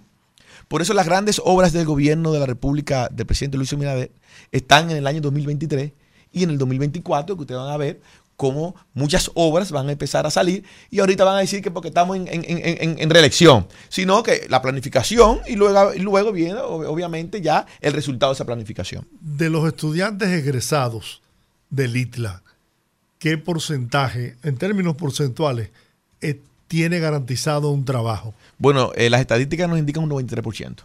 93% de los egresados tienen un trabajo en lo que estudió. Usted sabe muy bien que en las demás eh, carreras hay un porcentaje muy importante que tú estudias esto, pero tú estás haciendo eh, operativamente otra cosa. Eso lo sabemos. Realmente aquí el que estudió software va, a trabajar en software. Aquí el que estudió redes, tú puedes estar seguro que está trabajando en redes. El que hizo multimedia, tú puedes estar seguro que está trabajando en multimedia. El que hizo ciberseguridad, está trabajando en ciberseguridad. O sea, eso es lo bonito de la tecnología, que esta demanda es tan grande, es gigantesca, que realmente nosotros no podemos suplirla. Esa es la realidad. Entonces, ¿qué pasa? Se ponen atractivos los chicos cuando se gradúen, cuando están estudiando, se cotizan. Te lo voy a decir, se cotizan. Yo tengo un estudiante que era muy bueno, no se había graduado, y lo contraté con 70 mil pesos allá en el centro de cómputo nuestro. Me duró cuatro meses. Me puse la carta de renuncia porque va a ganar 5 mil dólares. ¿Y cómo yo le digo que no? Pero así han desfilado también muchos jóvenes eh, allá y en otros sitios que se van. ¿Por qué? Porque tienen muchas ofertas atractivas. Y el que estudia, obviamente, tiene el derecho, y debe ser así, de buscar su mejor oferta, porque por algo estudió, ¿verdad? Entonces no es que no sea leal a la empresa, simplemente para algo eh, se formó. Entonces, ¿con cuántas profesiones pasa lo mismo? ¿Con cuántas? Con pocas, para no decir casi con ninguna. Entonces, el presidente de la República, Juan, está muy claro de lo que quiere, está muy enfocado en lo que necesita la República Dominicana a nivel de educación. Fíjate que ese modelo de liceo lo está convirtiendo en politécnico. El IDLA tiene un politécnico. Este es su, tercer año. Y tiene ya más de 600 jóvenes en apenas su tercer año que saben multimedia o que salen de software, salen de redes eh, o salen de ciberseguridad. En el Politécnico. Y cuando van a superior ya tienen una base. La mayoría sigue por el tecnólogo en el ITLA o se va directamente al grado con ingeniería. Lo que sí yo le digo a la población que va a estudiar la ingeniería, que se inscribe en el ITLA, que haga su tecnólogo para que esté garantizando su trabajo y luego vaya a las universidades a optar por el grado. Porque el ITLA ha logrado hacer convalidaciones de su malla curricular con las grandes universidades del sistema académico superior en la República Dominicana. Nosotros tenemos convenio con la UAS por dos años. O sea, el, título del ITLA en la UAS puede por la ingeniería por dos años. UNIBE, una prestigiosa universidad también. Te va a UNIBE y no va a que durar dos años. Si va a Unicaribe, dos años. Si va a UTESA, dos años también en UTESA. Si va a UTECO, dos años. A la UCE, de la de San Pedro Macorís, de nuestro amigo Jacín, que firmamos hace una semana, también nos convalidó nuestra malla curricular en dos años. O sea que todos los egresados que se gradúen en Santo Domingo Este, en La Caleta, en Boca Chica, está ahí mismo San Pedro Macorís. Es más fácil tú de Boca Chica a Caleta trasladarte a la UCE, a San Pedro Macorís, que tú coger, cruzar el puente Juan Bosch a la capital. Y ese es el diseño que hemos nosotros realizado. No es una planificación, eso no es al azar, Juan. Eso es fruto de una planificación. Fíjate que si fallamos perdón, en la planificación fue en algo que nosotros se pronosticó un crecimiento X y se desbordó ese crecimiento. Eso sí yo puedo admitir que calculamos un poco mal. Dimos, vamos a crecer este porcentaje y se triplicó ese, ese, porcentaje. Eso yo tengo que admitirlo. Y obviamente, por eso estamos acelerando el tema de los recintos, de las instituciones. Es la cara del momento. Eso es así. Bueno, piensas que... No, no me ha dicho nada de política. Por eso ahí voy. ¿Tú piensas que es necesaria la continuidad del presidente Abinader al frente de los destinos del país para que se siga desarrollando la nación y se siga produciendo la transformación que necesita el pueblo dominicano? Más de lo que yo pueda pensar, Yogi, es eh, los resultados. Los resultados hablan más que las palabras. Yo creo que un presidente, señores, que entró a un gobierno en medio de una pandemia, con el país cerrado, y pudo mantener esa crisis, y fue un ejemplo mundial en el manejo de esa crisis, con la vacuna, que cuando dijo la tercera dosis, me recuerdo yo, yo tengo los recortes y los videos, como la oposición criticó que eso era un invento, sin embargo, tenía la razón. No fue un invento, es que tenía la razón. Y eso los organismos internacionales lo han dicho. Pero fuera del manejo del COVID-19, hay que reconocer la recuperación económica, volver a abrir este país. Florecer los comercios, recuperar los empleos, porque se perdieron empleos, se perdieron plazas de trabajo, se perdieron empresas, se perdieron micro, mediana y grande empresas, y eso se ha ido recuperando de una manera acelerada que ya prácticamente tú no notas eso en cuanto al empleo, en cuanto a la recuperación económica con los, establecimientos de negocio, de diversiones, de cadena de alimentos, en todo sentido general. Y eso hay que reconocerlo. Pero también hay que reconocer los resultados en materia de turismo, referente mundial. ¿Y quién va a negar también la recuperación del turismo batiendo récord? Batiendo récord. Cuando en tiempos de, vamos a llamar, blandos, teníamos una problemática de crecimiento de turismo, y ahora no. Eso hay que reconocerlo, hay que ser justo también por parte de la oposición, reconocer el buen manejo. Pero ¿y el manejo de la economía? Y el dólar, señores, se ha mantenido estable, es prácticamente tres años y un mes o dos meses que tenemos en el gobierno. Y la gasolina, señores, se ha mantenido estable, dando subsidio para la gasolina, para mantener estable y que eso no dispare y tengamos una inflación mucho más grande. Y eso hay que reconocerlo también. Yo me recuerdo que los viernes eran los viernes negros, aún estando nosotros sin, pandemia ni nada. Pero también hay que reconocer que el presidente de la República, aparte de todo lo que hemos mencionado, el problema de Ucrania y Rusia, con el tema también del gas eh, de, Europa y todo ese tipo de problemas, señores, y ha mantenido también una estabilidad con esa, con esa problemática que tenemos nosotros eh, con Ucrania y, con Rusia. Entonces son cosas que tenemos que nosotros admitir y decir. Es la recuperación de la zona franca. Los resultados están ahí. Eso era un modelo que la oposición dijo que era una equivocación de este gobierno y que era un modelo agotado. Sin embargo, el presidente ha demostrado que en un modelo agotado, yo estuve en Bonao con el presidente el sábado pasado o el antepasado, no recuerdo, con mi amigo Ulises Rodríguez, donde se inauguró una nave en una zona franca que se recuperó, donde están ahí recuperándose, no recuerdo, aperturando 700 nuevos empleos que no había para, para La Vega. Entonces el modelo de zona franca se ha ido recuperando, se están instalando multinacionales y empresas locales. Sí, ¿no? y ha ido cambiando el modelo. El modelo también, ha ido cambiando. Porque antes eran textiles. Textiles, correcto. Ya, hay... Ahí hay de todo ya. Hay tecnología, hay fabricación de chips, de todo ahí. Bueno, en Zona Franca de Parques Cibernéticos se instaló una compañía norteamericana para darle mantenimiento a las gafas de Google de hecho, nos donaron un equipo valorado en 56 mil dólares y viene otro equipo de 56 mil dólares más. Si en da un peso para entrenar a los profesores que nos lo van a entrenar ellos, para entonces nosotros en nuestras aulas entrenar a los chicos también a manejar esa instrumentaria para que puedan ser parte de la línea de producción de esa empresa que va a darle mantenimiento a las gafas de Google. Las gafas de Google, señores, es la nueva tendencia que va a venir. Hay otros modelos más, de otras marcas, de compañías. Está Microsoft que tiene, también está Facebook, etc. Pero la gafa de Google va a tener realidad aumentada. Usted va a poder visualizar en su visor, eh, navegar como en la internet, con múltiples pantallas, llamar por teléfono, buscar una información. O sea, tú vas a tener un mundo en tu gafa, va a tener también tu mente. O sea, y tú vas a tener ya el teléfono a lo mejor ya va a tener que cambiar, porque tú ya vas a tener tu gafa de Google. Llegamos tarde a la vida. Llegamos tarde a la vida. Muchas gracias. Le voy a regalar una el año que viene. Cuando ya fabriquen la primera o ensamblen la primera, yo me hago compromisario acá de traer un, de traer un modelo para que vean la realidad de la República Dominicana como hub en materia de tecnología. Y para que sea un hub en materia de tecnología, tenemos que tener los recursos humanos que sepan de este idioma a nivel ya de la tecnología. Omar Méndez Lluveres ese apellido no lo puedo dejar. Tú eras muy, muy buen amigo de mi abuelo. Sí, señor. No te puedo olvidar nunca. Y gracias, de verdad, gracias por venir hasta aquí, por toda esta información que no hace más que llevar aliento y, motivar a la juventud dominicana para que siga construyendo un el país que nos merecemos. Así es. Bien, vamos a la pausa, regresamos en breve.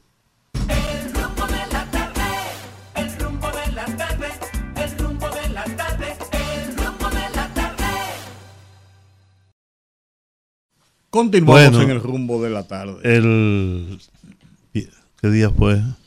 El martes. Ayer. Ayer era martes. Ayer, no, este ayer era martes. El martes. Bueno, pues el martes, como ustedes no fueron, yo sí.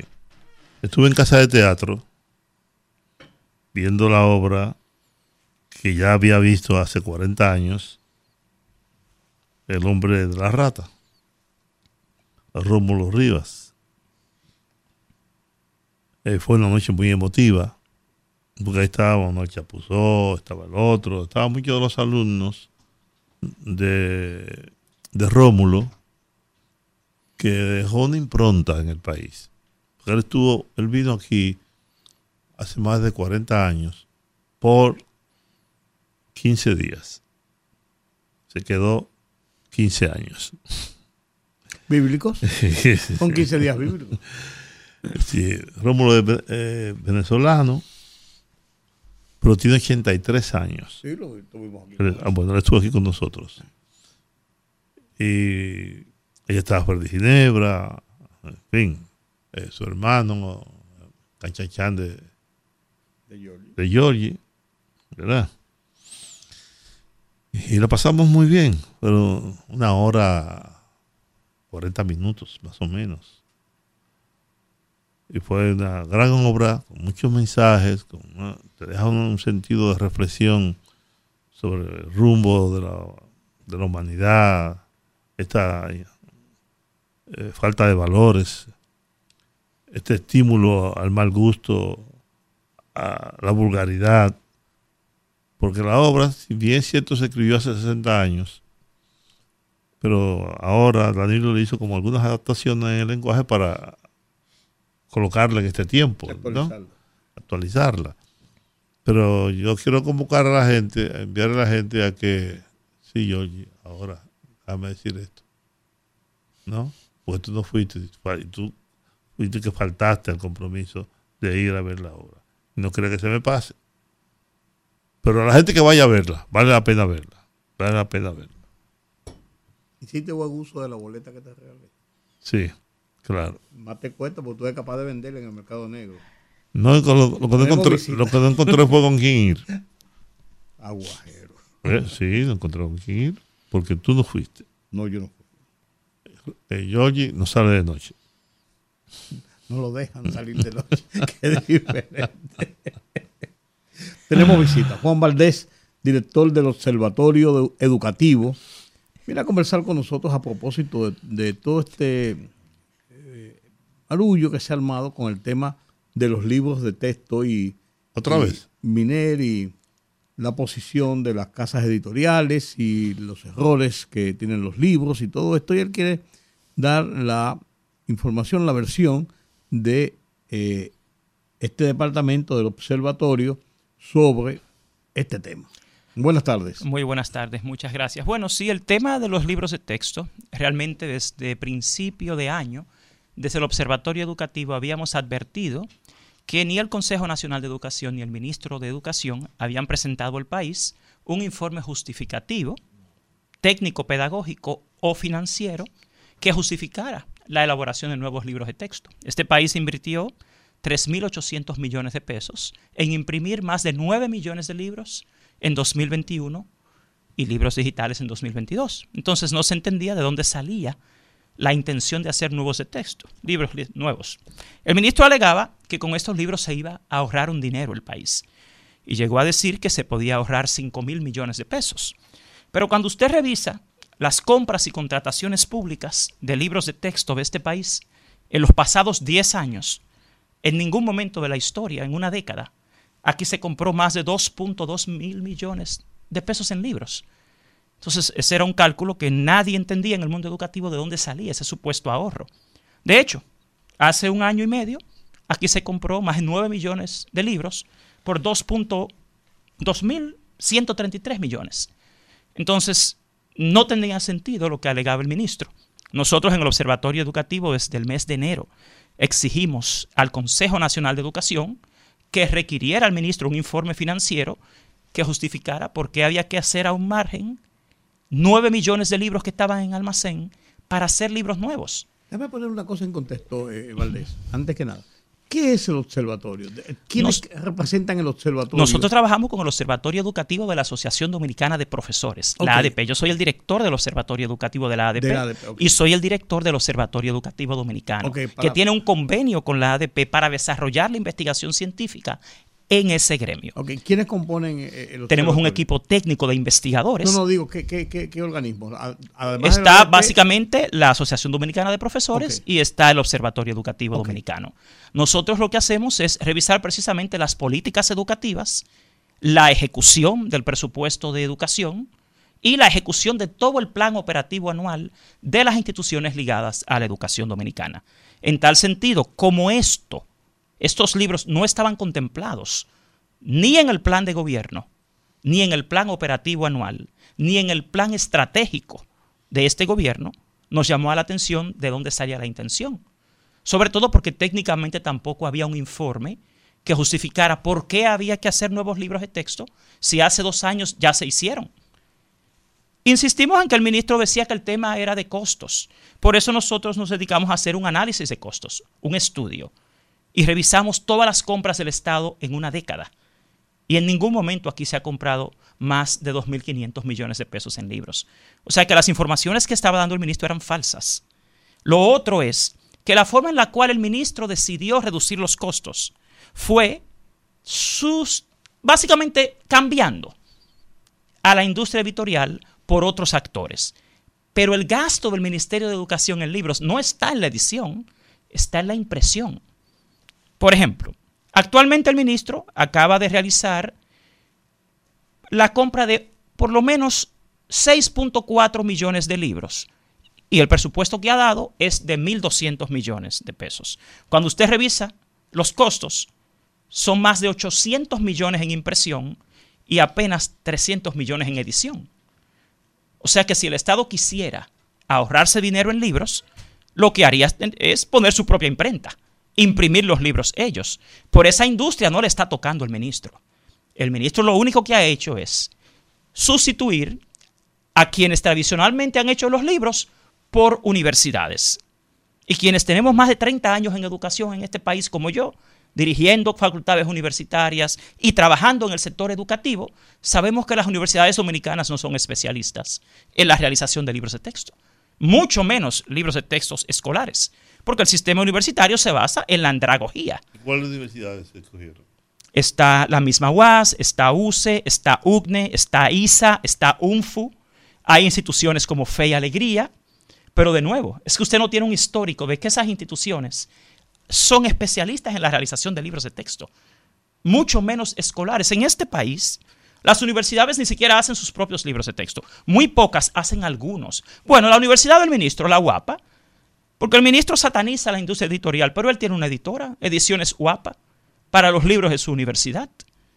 Es una de las pocas universidades que sí hace algunos libros de texto. Ok, pues ya, ya estamos, se decidió la impresión, se hizo la impresión, se ha armado un barullo con el tema de, de, de errores y eso. Ahora, ¿cuál es el punto donde estamos? Bueno, el punto donde estamos es que los libros están llenos de errores y faltas procedimentales, conceptuales, actitudinales ortográficas, el niño no puede tener en este país el error como un modelo en el libro de texto.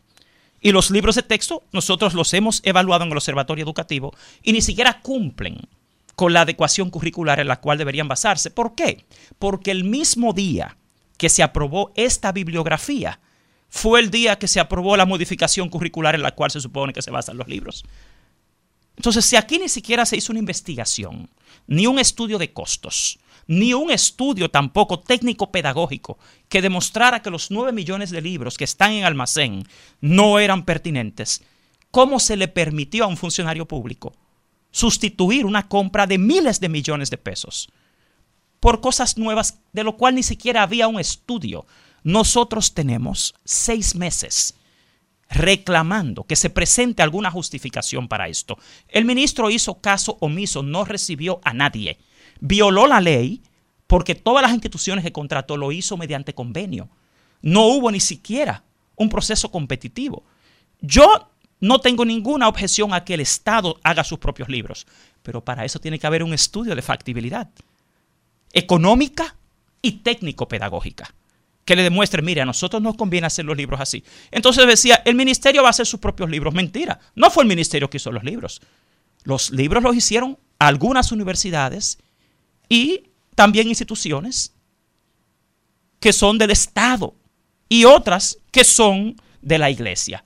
Pero de nuevo, si queremos los mejores libros para los niños en este país, lo más factible técnicamente y legalmente es un proceso competitivo, no hacer lo que hizo el ministro, que él escogió a quien él entendió, unilateralmente, sin consultar, sin invitar a nadie más, que los que él entendía que eran los grandes intelectuales de este país. De hecho, él se enojó cuando un periodista le preguntó en una ocasión que dónde estaba la evaluación de la calidad de estos libros. Y él mencionó, bueno, usted no puede dudar de intelectuales como Roberto Casá. Bueno, pues a Roberto Casá en su institución se le asignó seis libros. De eso solamente se terminaron tres, o se entregaron o se aprobaron tres. Pero usted va al portal del ministerio y no aparecen. Y tampoco aparecen impresos. Ni impresos ni digitales. No están en el portal del minero. Entonces, acá realmente, estos libros no pueden llevarse a las escuelas públicas. ¿Y entonces qué hacemos? bueno, por suerte este país tiene nueve millones de libros en almacén que ya pagamos, que están aprobados, que están vigentes, que son los libros que tienen que estar en las escuelas públicas. Porque esto, primero a nosotros se nos dijo que al inicio del año escolar habrían 13 millones de libros en las escuelas. Hoy no hay ni 2 millones. Empezamos la semana pasada con 1.4 millones de libros, de los cuales la mayoría ni siquiera habían llegado a las escuelas. Entonces, si el Estado ya compró esos libros en 2021, más de 9 millones, ¿por qué llevarle esto a las escuelas? ¿Y dónde están esos libros? En los almacenes del MINERT, y algunos sí fueron enviados a algunas escuelas que los mandaron a retirar y ahora tienen que volver a enviarlos. Nosotros tenemos una deuda histórica. ¿Y ya esos libros han comenzado a distribuirlos? Sí, algunos, así fue que nos dimos cuenta, porque se llevaron a las escuelas. alrededor, alrededor yo lo escucho a usted alrededor de los libros de texto, en este país siempre ha habido una mafia que ha dejado grandes beneficios a funcionarios, a empresarios, etcétera. Porque esta discusión, esta discusión ahora es pública a este, a este nivel, pero en otras ocasiones, con otros ministros, también ha habido problemas con los libros de texto, con la impresión. Yo siempre he creído que porque el Estado, el Estado no crea su propia empresa, una editora, para que lo haga. El Ministerio de Cultura tiene la editora, la editora, la editora. Yo fui a la Feria del Libro y me gratamente sorprendido por la cantidad de libros que en esta feria fueron editados por el Estado. Y yo siempre me preguntaba, ¿por qué el Estado no hace eso, evalúa, un grupo de especialistas, de técnicos, imprime ya, ya misma los libros y no se lo da a un tercero, ¿verdad? Y eso se va a economizar un dinero. Yo sé de gente que contrataban una X cantidad de libros y entregaba menos de la mitad, pero le pagaban... acaso menos Sí, ¿no? Y, sé de un personaje cuya fortuna se debe al negocio de la impresión de los libros. Entonces yo con, este tema, como que tengo mis ojerizas, como que prefiero retraerme un poco hasta saber realmente qué es lo que hay debajo de todo esto. Yo estoy de acuerdo con usted porque yo diría lo siguiente. Si el fin fuera ahorrarse dinero, tendrían su propia imprenta, pero no van a tocar a Editora Corripio. Usted está diciendo claramente aquí por qué el Estado no tiene su propia imprenta. Porque ellos saben que no tiene ningún sentido como Estado usted destruir una industria que es la imprenta, que tiene igual cantidad de empleados como cualquier otra, porque entonces vamos a estatizar realmente el tema de la impresión, porque el gran, el gran volumen de impresión está en el sector público. Ahora, ¿qué sentido tiene para el Estado? ¿Usted sabe por qué? Porque el presupuesto de educación no invierte ni el 1% de su presupuesto en cuatro años en libros de texto. Entonces, hay algo que yo no entiendo como académico. Si aquí tenemos todas las investigaciones científicas que dicen que en este país los niños no comprenden lo que leen en el nivel primario. ¿De dónde le ha salido un ministro que donde tiene que ahorrarse dinero es en el libro? El instrumento básico. Porque no tiene sentido que usted se ponga a comprar 9.500 millones de pesos en guaguas, como se intenta hacer este año. Comprar y alquilar guaguas, que no es el fin. El transporte escolar es un servicio, no es el fin del Ministerio de Educación. Y usted se quiere ahorrar unos centavos en el instrumento básico de la educación, que es el libro y que usted entienda que la forma de hacerlo es estatizando la producción de libros. Habría que hacer un análisis de costos, porque también eso requiere de un mantenimiento y de un personal. E inclusive a nosotros lo que se nos dijo fue, el ministerio va a crear sus propios libros. Pero eso es falso, porque estos libros no los creó el ministerio. El ministerio lo que hizo fue que le quitó los contratos a quienes siempre lo hicieron y se lo dio a un grupo de universidades. Porque no es el ministerio... Ahora, si usted me dijera que el ministerio en su unidad editorial los hizo. ¿Y dónde imprimen esas universidades esos libros? Todos aquí imprimen en dos o tres imprentas, que son las que tienen el país. Editora Corripio fue la que ganó este contrato de la impresión. Pero siempre ha sido los mismos grupos de imprentas. Pero pasa lo mismo con las boletas. Sí, con todo. Con las boletas, son los mismos que la ganan, que la ganan entre comillas siempre. Eh, Juan, es que aquí no hay tampoco eh, una gran cantidad de imprentas. Ahora, yo insisto, el discurso del ministro Pero la mayoría es falso. quebrado también, antes de cerrar. el discurso del ministro de ahorrarse dinero la- es falso. la ¿Por qué es falso? Porque el, el 70% del costo de los libros está en la impresión. Y el ministro no es cierto que ha pasado la edición de los libros al Estado. Eso es falso. El ministro lo que hizo fue que él tomó un grupo de universidades, el sector del que él viene, que debió haber tenido más cuidado. Un tema de ética y de integridad gubernamental, porque él es el pasado presidente de la Asociación de Rectores Universitarios. Por un tema de tacto. Si quería hacerlo así, debió hacer un informe, un estudio, un análisis de costos, que, que diga, miren, a nosotros nos conviene más. Pero decir que este país se va a ahorrar 5 mil millones, cuando aquí no se invierte 5 mil millones en libros en cuatro años, eso es totalmente falso. Inclusive, le voy a decir algo, estos libros, Juan, salieron 20 pesos más caros por unidad que los del 2021. Y en 2021 la tonelada de papel costaba 1.600 dólares y ahora cuesta solo 800 dólares. Ahora, la materia prima es más barata que hace dos años por el tema de la pandemia. Entonces, cuando usted hace análisis y hace estudios, usted verifica los hechos, no simplemente el discurso. Por eso entendemos que la decisión que se ha tomado, lo primero es que nosotros no vamos a aceptar que a los niños le envíen libros de texto a las ¿Y cómo escuelas. lo van a impedir? No. No es impedir, es que aquí tenemos cómo No, resolverlo. pero si tú dices no lo vamos a aceptar, ¿cómo lo van a impedir? Bueno, lo que sucede es que aquí la educación es un derecho. La educación no es imposición. Está bien, Está pero, bien. pero como ¿Cómo, dice- cómo Estoy se, hablando de la cómo se práctica. impide? Pero- pero como Bueno, dice- mire cómo se impide dice- la solución. Nosotros tenemos la solución. Ajá. Aquí se tienen 9 millones de libros que están ahí. Solo necesitamos 13 millones en el país. Por suerte, como eso se hizo tan rápido, al día de hoy no se han imprimido más de 2 millones. O sea, todavía de la licitación que se hizo para la impresión, quedan más de 4 millones que no se han imprimido. Lo que deberían hacer, como hay 9 millones de libros que ya están aprobados, los otros 4 millones que se impriman de los libros que tenemos en almacén y problemas resueltos. Está bien, pero, pero ¿Y ya? Miya- Miya- Mi- Miyagi, Miyagi, Miyagi está en esa actitud, en esa disposición. Bueno, el problema es que Miyagi es un empleado público. Aquí la cosa no es. Él ya cometió el error de imponer este experimento violando la ley de compras y contrataciones, violando la ley de ¿Y por qué función no pública. ¿Y El- por qué no lo el ministro- no bueno, someten? él está sometido a la justicia. Sin embargo, aquí conocemos la justicia dominicana. Está bien, Mientras pero- tanto, Pero, pero, mira, yo no sé si ya ustedes fueron a. Hablaron con doña Milagros Bosch en la parte ética, o si fueron a. de Carlos. Carlos, el de. Pimentel. Pimentel de compra y contrataciones. ¿Qué ha pasado? Porque obviamente a eso hay que buscar una solución. Yo no creo que sea en los medios de comunicación donde se resuelva. De todas maneras, sí hay que venir y sí hay que hablarlo, porque por lo que tú dices, y el ministro no ha hablado, no ha hablado al respecto, yo estuve llamando a su jefe de, de comunicación, pero eh, Terrijo no le coge el teléfono, se cree que el ministro es él, no le coge el teléfono a nadie.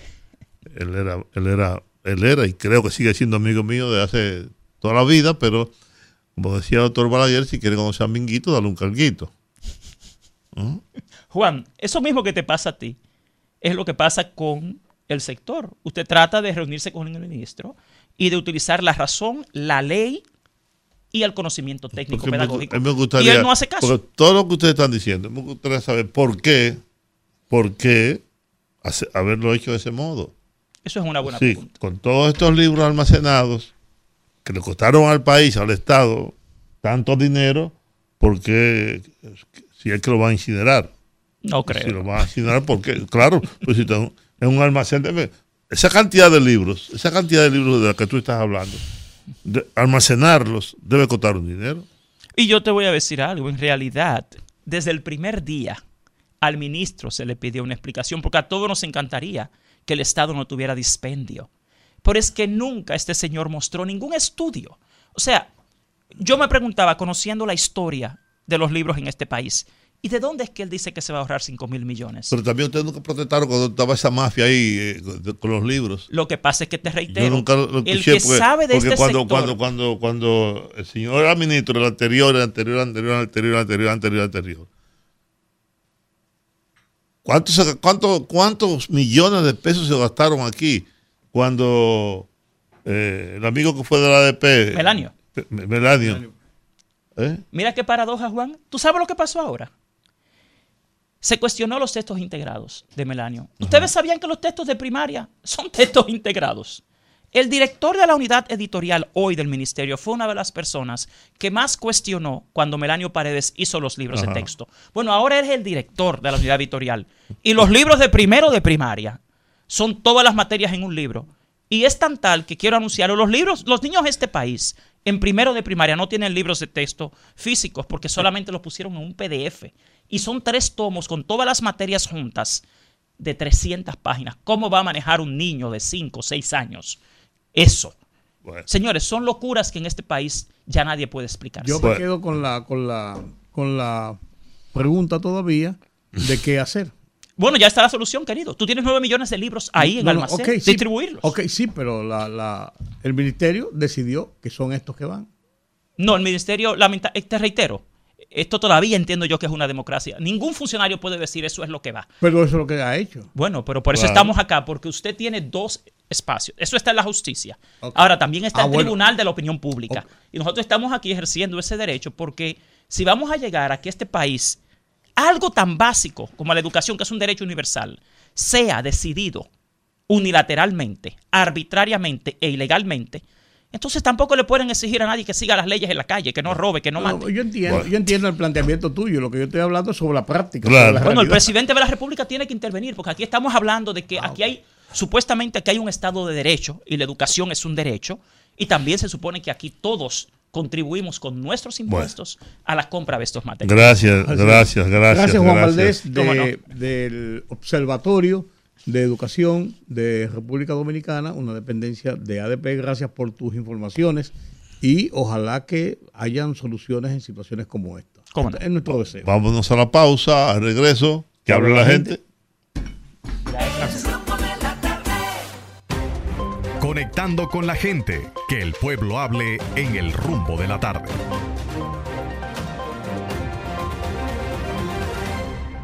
...809-682-9850. Repito, 809-682-9850. Ay, ay, ay, con Las internacionales sin cargos en el 1-833-380-0062.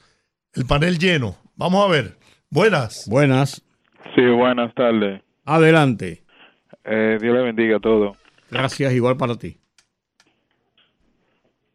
Dígame. Eh, yo estoy de acuerdo con que el dinero del Estado se sincerice, porque sabemos que en, en el gobierno pasado había mucho derroche, y más en la educación, que se compraban terrenos que ni siquiera eh, estaban bien habilitados y sobrevaluaciones, ok. Pero también hay que tener en cuenta con los ciudadanos y los niños, con que, ok, sinceriza eso, pero vamos a hacer la cosa bien. El ministro lo ve un poco como arrogante. Y en estos términos de la educación, usted tiene que ser flexible y escuchar también las otras partes, y no entender que usted tiene la verdad absoluta. Entonces, no estoy de acuerdo mucho con el ministro. Hay que tratar de resolver esto, porque mire la barquita. La cárcel que se hizo para acá, para San Luis o Guerra, ok que tiene problemas de, de dinero, pero está parada. Entonces este gobierno tiene que ponerse la pila también y apoyo 100% al presidente Luis Abinader porque sé que está haciendo un buen trabajo, pero hay que tratar de ir solucionando eso, de, de dejar la cosa en la justicia, que haga su trabajo, pero vamos a seguir para adelante con las obras porque en verdad el pueblo dominicano la necesita. Gracias. Gracias. Bien. Dígame usted, buenas tardes. Sí, el poeta Misa reportando audiencia. Gracias, Adelante, poeta. ¿Qué me saben decir de Doña Consuelo? No tengo, Juan. Doña está en recuperación. Se está recuperando. Buenas tardes. Buenas tardes, Rudy, Adelante. Cuéntame. Guante H. Fíjese bien. Dice Charles Piote, y en parte tiene razón, que ellos no van a votar por Trump. ¿Y por qué yo digo que tiene razón? Porque que si usted traicionó en tiempo determinado, ¿y cómo usted quiere que lo premien ahora? Le premien su traición. Eso es inaudito. Que la pasen bien. Muchas gracias. Buenas tardes. Buenas tardes, Georgie. Yo soy Freddy de los Mameyes. Adelante, Freddy. Señor, en el 89 yo estuve en Panamá y me empapé mucho y me sorprendí del desarrollo y la organización de Panamá en un momento en que nosotros todavía parecíamos un conuco en el 89. Bueno, quizás es exagerado, pero estábamos muy atrás todavía. Y la segunda obra del general Omar Torrijos, que al lado de Dios esté en su gloria, después del canal fue la seguridad social, que en ese entonces, en el 89, ya tenía 20 años. De muy, quizá la de Estados Unidos sea un poco más, más, más progresista que esa, solamente esa. Nosotros logramos una seguridad social, que eso era un sueño para nosotros. Y hoy nosotros vemos cómo las pensiones, Abinader la está negociando con los, con los, con los diputados, los sindicatos, que se quiera vender de la oposición y una estrella como Juan TH no dice esta boca mía con eso. Buenas tardes. ¿Sobre qué está diciendo? Buenas. pensiones. Pero como, eh, tengo yo que ver con pensiones. ¿Aló? Sí, adelante. Aló, pero ven acá. Eh, eh, sa- saludo a Rudy, que es una, un privilegio eh, oírlo a ustedes, a Rudy, a Juan y a, y a ti, Georgie. Y, y Olga, que no la siento ahí. Olga está tras bastidores hoy. No, pero mira, esa muchacha eh, tiene que darle más participación porque, oye, es una superestrella esa muchacha. ¿Tú me entiendes? Ahí, ahí se paran las aguas con esa joven. ¿Tú me entiendes? Eso Sí. es. Valoren lo más que ustedes puedan. Mira, diciendo yo que tú sabes que el presupuesto de la de educación es el más alto de la, del presupuesto de, de la nación. ¿Tú me entiendes? Entonces, había una mafia en quitada que todo lo querían para ellos. Entonces ahora como ya está- se están enderezando la cosa, como debe de ser, ahora están gritando, ahora andan por los medios, un media pero no se le va a dar, ¿tú me entiendes? Porque es que aquí las cosas cuando se arreglan, la gente protesta, o sea, lo, que estaban lo que estaban guisando, ¿tú me entiendes? Y ahora como hay un gobierno honesto que está haciendo la cosa como, como debe de ser, entonces ahora están gritando, porque es un privilegio el tener un presidente como el que tenemos, Luis Abinader. Y él, oye, no soy del PRM, sino porque yo, yo lucho y quiero un país que sea un gobierno, sea de clase, pero que haga las cosas como deben de hacerse, ¿tú me entiendes? Entonces, este presidente hay que ayudarlo. Hay que ayudarlo, ¿tú me entiendes? Y dejarse de estar como mujeres de patio de la oposición hablando de disparate. Si, Bien. si ellos fueran otros, eh, no sacaran la cara por todas las cosas que hicieron en el pasado. Buenas Bien, tardes. bien. Buenas tardes, dígame usted. Sí, buenas tardes. Georgie, Sí. ¿y dónde estaba ese eminente descubridor? Que él dice que eran, él dice que es una asociación y que también hacen eh, experimentos. Hay que preguntarle cuántos experimentos han hecho. Y además de eso, ¿dónde estaban ellos cuando Melanio Pared hizo los libros mil por mil y los cuartos que se llevó Amarante Baré? ¿Dónde estaban ellos? Bueno. Buenas. Hola. Y adelante. Sí, un comentario con relación cuando ustedes iniciaron el programa. Adelante. De Faride y Guillermo Moreno. Adelante. Yo tengo un comentario. Guillermo Moreno, eh, hay que darle un buen cargo y a Miriam Germán dejarla o a Guillermo Moreno como presidente de la Suprema Corte de Justicia. Como el caso de corrupción no perible. Para todos esos casos de corrupción que hay desde los 16 años consecutivos del PLD, de Leonel y Danilo, y lo que aparecen de este gobierno, darle seguimiento. Pues, esas dos gentes son puntual para esos dos cargos, Pro- Suprema Corte de Justicia y Procurador General de la República. Bien. Eso tiene un problema. Y es el hecho de que Guillermo no forma parte de, de la carrera. de la carrera judicial. Pues aunque fuera, entonces sería bajar líneas desde la Suprema a todos los jueces para que hagan tal o cual cosa. O sea, Estaríamos en lo mismo. Así no funcionan las cosas. Hola. Sí, buenas tardes. Buenas. Juan, Georgie y los demás. Fíjense, hay que escuchar la opinión del ministro. Porque el ministro de Educación ha dicho eh, tácitamente que el, la queja de esta gente, y, y yo escuchándolo, coincido con él, es económica. Sí, claro, porque es un negocio, de eso se trata. Es un negocio. ellos tenían pingües beneficios eh, con, esa, con esos libros que ahora no tienen y quieren hacer quedar mal al ministro. Sí, mire, como usted dice, sin embargo, el ministro, precisamente por su condición de ministro, debe eh, transparentar todo eso. Si es verdad que hay tanta cantidad de libros almacenados, ¿no? Entonces vamos a usarlos. Eh, eh, en eso estoy de acuerdo. Muy bien. Hola. Buenas. Buenas Buenas tardes. tardes. Sí. Oiga, yo voy a una cosa. Si esa alianza que hizo el PLD, Fuerza del Pueblo y el PRD, no va a dar eh, fruto a los PRMistas, olvídense de eso. Ustedes por su partido. O es si parece que le ha picado tanto a ellos, esa alianza. Pues si usted un 60, 70, entonces sigan ustedes su rumbo. Dejen esos partidos que se olviden que lo trajo. No se metan en eso, eso no son problemas de ustedes. Métanse en los PRMistas, métanse en su partido, que muchos problemas tienen ustedes. Ahora dice Yayo que hay que buscar a ustedes ahora, después de tres años. Hay que coger los teléfonos ahora, Yayo. Ah, pero mira, ya le dile que ya está para meter a millones por todos los PRMistas. Bien. Bien.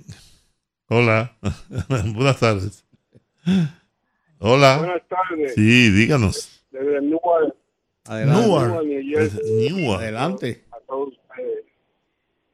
Mira, yo siempre tengo la impresión de que la ADP, siempre ellos tienen una estrategia de siempre ponerla a dirigir a un miembro de la oposición para poder coaccionar al gobierno de turno.